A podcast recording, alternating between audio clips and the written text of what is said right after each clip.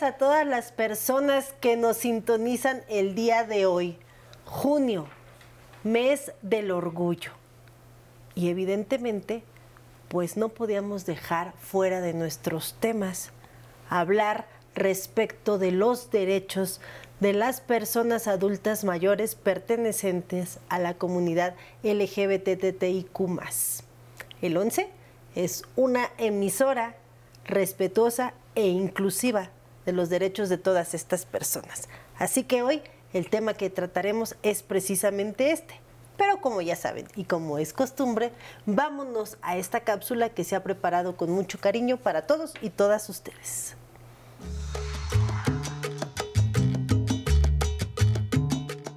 Este martes, en Aprender a Envejecer, hablaremos sobre los derechos de las personas adultas mayores que pertenecen a la comunidad LGBT, TTIQ.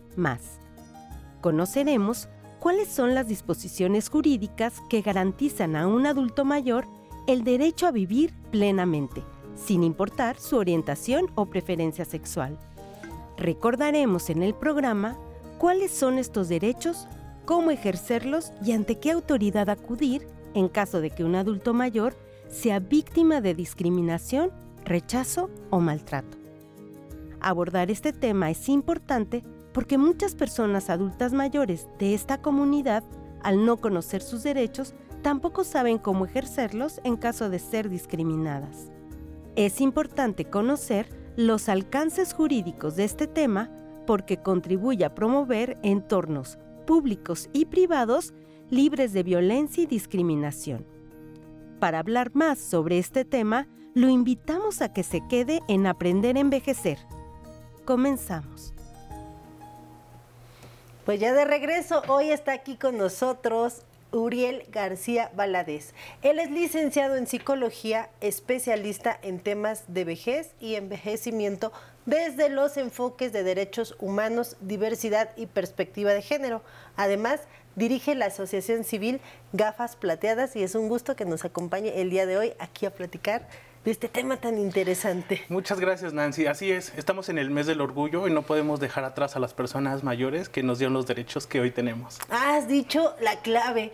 Las personas adultas mayores fueron quienes iniciaron con todos estos derechos para que hoy hoy se pueda vivir pues más libremente todas las personas que pertenecen a esta comunidad. Hubo ataques, muertes y si no hubiera sido por ellas, hoy estos derechos no serían tan reconocidos como está sucediendo actualmente. Claro, estos derechos obviamente no se pidieron, se tomaron, porque no teníamos ningún tipo de legislación, no teníamos ningún tipo de, de, seguridad. Entonces, justamente ellos fueron los que comenzaron a darnos estos derechos. ¿Por qué junio, el mes del orgullo?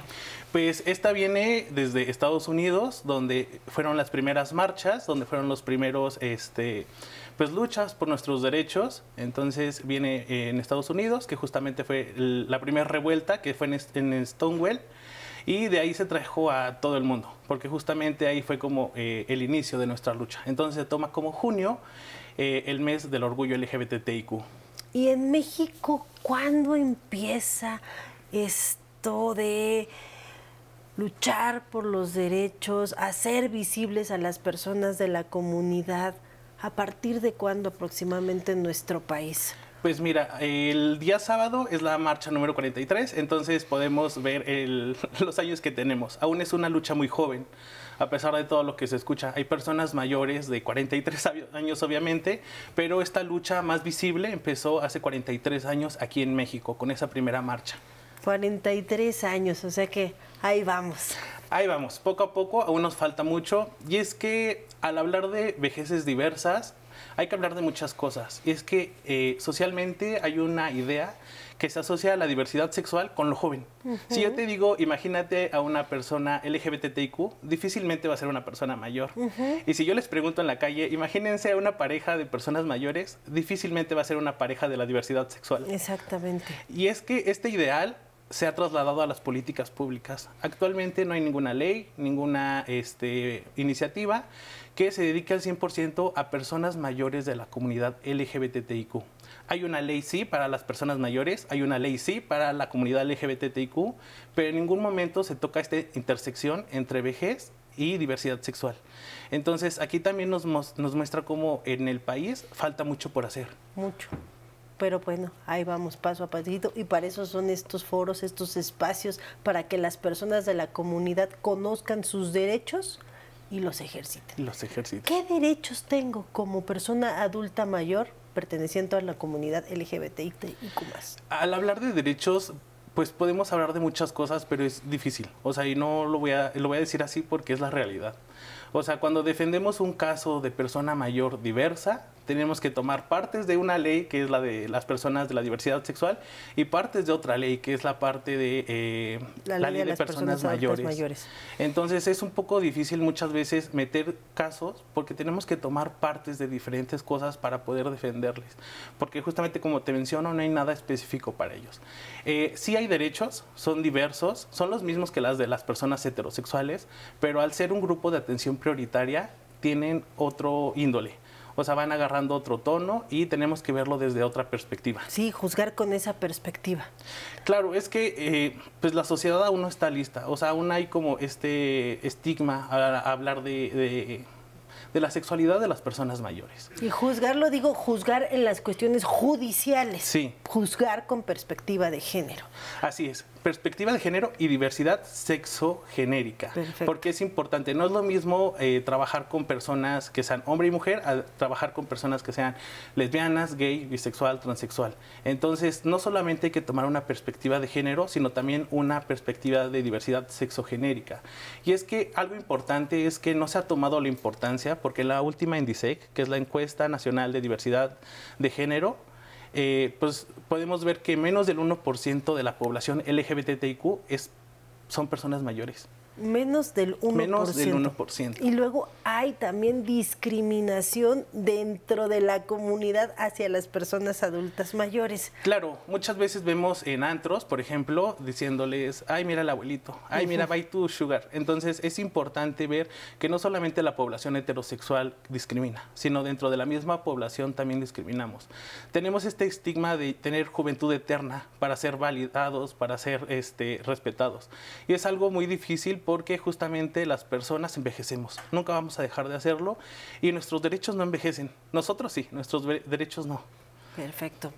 Tenemos entonces las personas heterosexuales y las personas de la comunidad los mismos derechos, pero hay que resaltar que actualmente ya se logra un matrimonio igualitario, se puede heredar, se puede también formar parte de pensiones e incluso de acceder hasta la, la cuestión social y de seguridad. Eso vamos a platicar al regresar del corte para que les quede bien claro a todas las personas que nos están viendo el día de hoy. Pero antes quiero invitarlos a que descarguen la aplicación 11 más pues en ella ustedes podrán disfrutar del contenido del 11 en cualquier lugar a donde vayan. En un momento regresamos y seguimos platicando con este interesante tema. Creo que, mm, que se trata de, aprovechar el presente. tampoco sabemos muy bien qué es vivir el presente. Estamos en el presente pensando en el pasado, buscando el futuro.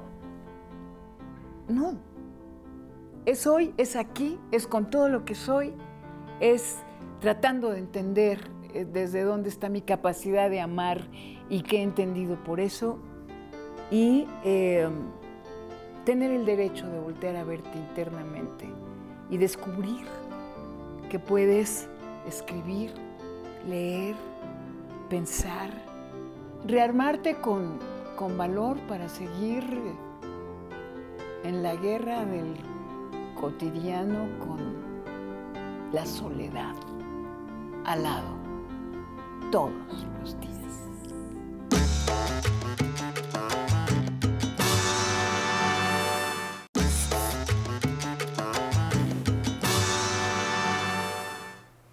Pues seguimos conversando con Uriel Valadez, quien es psicólogo, especialista en temas de vejez y derechos humanos, y estamos platicando del tema de los derechos de las personas adultas mayores pertenecientes a la comunidad LGBTTIQ+. Tenemos preguntas del público. Acompáñenme a ver qué nos Perfecto. quieren preguntar el día de hoy. Mi nombre es Roberta Medina Reynoso, tengo 66 años. La violencia en la comunidad LGBT es un crimen de odio. A ver, Sí, en nuestro país sí es considerado crimen de odio cualquier tipo de violencia, tanto verbal, física. Y eh, de hecho en México somos el segundo lugar en crímenes de odio hacia la comunidad LGBTIQ en todo el mundo, solo después de Brasil. uy, Entonces, sí, cualquier tipo de discriminación tú te puedes acercar y denunciarlo porque en México es considerado un crimen de odio. correcto. Vamos a la siguiente pregunta. Yo me llamo Gabriela Méndez Cruz, tengo 57 años de edad. ¿A dónde puedo acudir si sufrí discriminación por mi orientación sexual? Hasta parece que se pusieron de acuerdo las personas que no- ya nos dijiste es un crimen de odio. Ahora ayúdanos a contestar. ¿A dónde acudir si me discriminan? Hay instituciones gubernamentales muy buenas a las cuales podemos asistir. La primera es la CONAPRED, el Consejo Nacional para Prevenir la Discriminación. Entonces ahí se pueden acercar, si es a, a nivel República Mexicana. Si quieren algo específicamente para Ciudad de México, está la COPRED, el Consejo para Prevenir la Discriminación. En ambos te pueden acompañar si te discriminaron en algún asunto laboral, en algún establecimiento e incluso en la calle. Cualquier tipo de discriminación en cualquier tipo de espacio es denunciable. Entonces es importante no dejar pasar cualquier tipo de discriminación, no importa cuál, no importa que haya sido una pequeña a través de la a través de palabras, sino es importante denunciarlo, Es que porque eso deja un "No, registro. No, quiero, pero como tú bien Es dices, que- hay que denunciar para que se conozca lo que está sucediendo y se tomen las acciones para prevenir. Y eso empodera a otros a poder denunciar. Entonces es importante que sí lo digamos, porque eso va a marcar un precedente para que todos podamos hacer válidos nuestros derechos. Correcto. Vamos a la tercera y última pregunta. Hola, mi nombre es Sara Lugo Punzo. Tengo 59 años, soy adulta mayor trans. ¿Puedo cambiar legalmente mi, mi identidad de género? Híjole, esta era una de las preguntas que te iba a hacer, porque sin lugar a dudas, esto es actualmente ya un derecho. Así es. Todas las personas trans o no binarias pueden ir y cambiar tanto su nombre y su género. Es importante marcarlo. Las personas trans pueden acercarse al registro civil y eh, cambiar su nombre legalmente, al igual que su género. Entonces, las personas que han transicionado pueden acercarse y sin ningún problema puede- es un trámite que tienen que hacer. Es accesible en toda la República y es importante que lo hagan. Desafortunadamente, debido a la brecha digital, educativa y económica, muchas personas mayores no saben que tienen este derecho. Entonces, mientras más los hagan, más van a poder como conver- conversarlo de boca a boca y que sepan más personas que es un derecho que pueden hacerlo. E incluso en temas de identidad de género, actualmente el INE puede decir que eres una persona no binaria. Entonces también te puedes acercar al INE si no eres ni hombre ni mujer, te consideras una persona no binaria, una persona ella, aunque muchos eh, allá afuera se podrían reír, ya es un derecho y lo pueden hacer válido.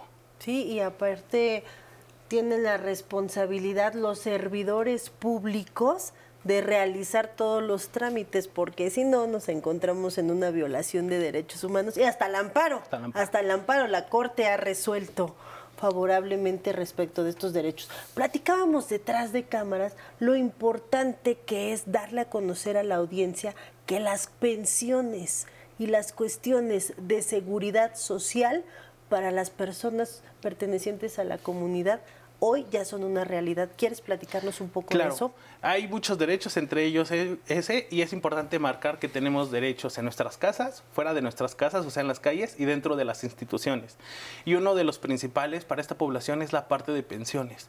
No importa que no estén casados, no importa este, con comprobar algunas cosas como que fueron cónyuges, es importante que ellos eh, se acerquen porque pueden ser pensionados de- por su pareja. No importa que sean hombre, hombre, mujer, mujer.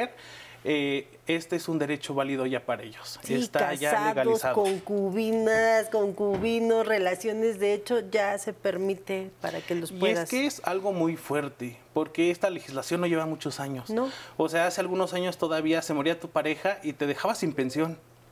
Entonces es importante legislar eso. El año pasado apenas alcanzamos el matrimonio igualitario en todo el país. Entonces es importante también que si ya actualmente se quieren casar estas personas mayores, lo puedan hacer porque también es un derecho el poder eh, vincularse, elegir con quién quieres estar, en tu vida es y uno cómo de los quieres principales. estar, si casado o como concubino. Y que tienes los mismos derechos, no importa si estás casado o no, es muy importante ese.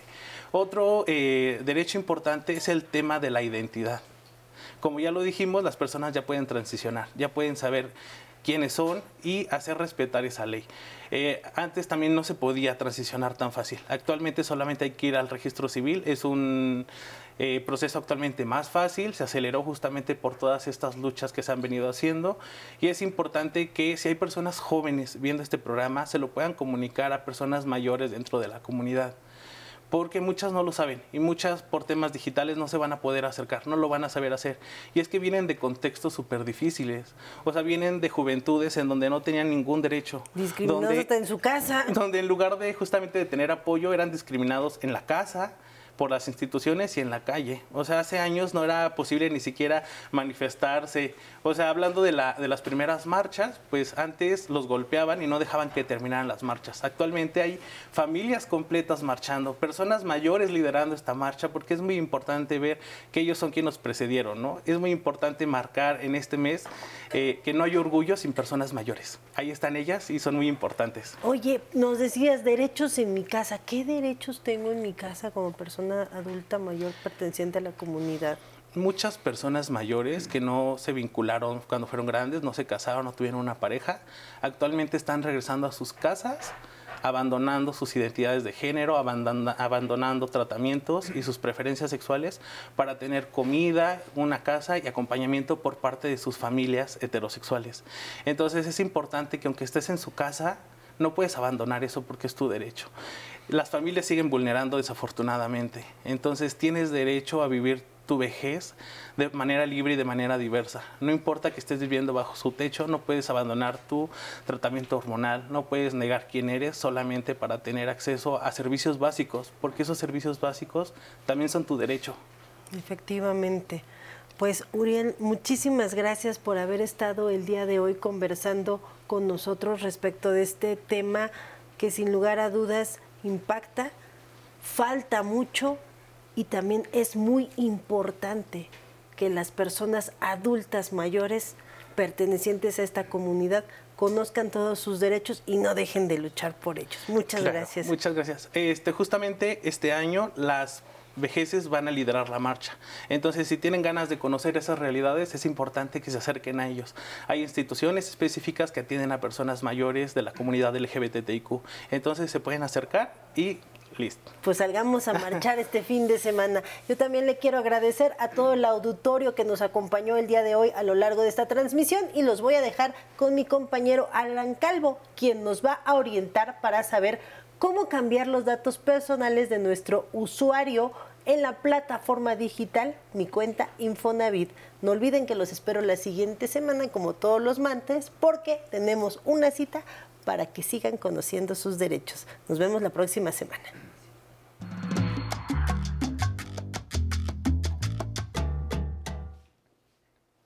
Muchas gracias, Nancy. Es un gusto que siga con nosotros en Aprender a Envejecer. Este martes le diremos cómo actualizar sus datos de contacto en la plataforma digital del Infonavit, mi cuenta Infonavit. El Instituto Nacional, el Instituto de Fondo Nacional de la Vivienda para los Trabajadores, comprometido con todas y todos sus derechohabientes, ha implementado herramientas digitales para que puedan realizar diversos trámites en línea de manera fácil y segura. Por ello, es importante mantener actualizados sus datos personales para que pueda evitar cualquier tipo de inconveniente en los trámites de su crédito. Así que si usted es derechohabiente del Infonavit, lo invito a que siga estos pasos desde su dispositivo móvil o computadora. Primero debe ingresar a su navegador de Internet y debe entrar al sitio web oficial del Infonavit que es micuenta.infonavit.org.mx. A continuación, debe iniciar sesión. Ingrese su número de seguridad social. Posteriormente, proporcione su contraseña. Después debe capturar el texto de la imagen en el campo correspondiente. Es el método de seguridad que utiliza el sitio. Continúe pulsando en Iniciar sesión. Una vez dentro de la página, debe ir al menú superior izquierdo y posteriormente tocar en Actualizar datos de contacto. Aquí deberá deslizar la pantalla y encontrará el correo electrónico y teléfono con el que se registró. La plataforma le solicita un correo alterno, puede ser el de algún familiar o amigo. Entonces toque en esa opción y proporcione el correo electrónico. Es muy importante que este correo electrónico esté activo, ya que le llegará un mensaje de confirmación. Después confirme el correo. Para continuar, toque en el botón rojo le notificará que ha sido enviado un correo de confirmación. Deberá salir del navegador de Internet y entrar a su correo y abrir el mensaje que el Infonavit le envió. Aquí deberá pulsar el botón Confirmo. En la siguiente pantalla, toque en Entrar a mi cuenta Infonavit para regresar al sitio web. Deberá nuevamente tocar en el menú superior izquierdo y en Actualizar datos de contacto. Aquí también deberá proporcionar los datos de su domicilio. Toque en ese campo y proporcione su código postal. Una vez que lo haga, el sistema por sí solo le arrojará el estado y la delegación o municipio. Continúe tocando en colonia. Se desplegarán algunas opciones, elija la que le corresponde. Después debe ingresar la calle y el número exterior. Una vez que lo haga, pulse en guardar cambios y el sistema le notificará que su solicitud se ha completado. También la plataforma le da la posibilidad de añadir a una referencia, puede ser algún amigo o familiar. Toque en esa opción y posteriormente ingrese su nombre completo. Nombre, primer apellido y segundo apellido. Después debe proporcionar un número telefónico celular de la referencia. Una vez que lo haga, toque en guardar cambios. Con estos sencillos pasos podrá actualizar sus datos personales en mi cuenta Infonavit sin salir de casa. Muchísimas gracias por habernos acompañado y ahora lo dejo con Nancy Mendoza para que nos cuente qué es lo que hay en redes sociales. Muchas gracias por sintonizar nuestra señal. Les recordamos que pueden estar en contacto con nosotros y brindarnos sugerencias a través del centro de contacto con la audiencia del Canal 11. Solo tiene que llamar al 55 51 66 4000. Si gustan venir a bailar al programa, pueden comunicarse al correo público arroba aprenderenvejecer.tv y compartirnos sus datos de contacto. Los invitamos a descargar la aplicación 11 más, disponible en todas las plataformas digitales. En ella podrán consultar un amplio catálogo que contiene muchas de las producciones originales que el 11 ha desarrollado a lo largo de su historia. Es completamente gratuita. El día de mañana, en punto de las 11.30 m, nos pondremos en movimiento con nuestro sensei David Martínez, quien nos compartirá una rutina para mejorar nuestro equilibrio. No dejen de sintonizar la señal del 11. Ahora nos despedimos con música. Esto es Sarandonga, interpretada por el trío Hermanos Lores. Nos vemos mañana.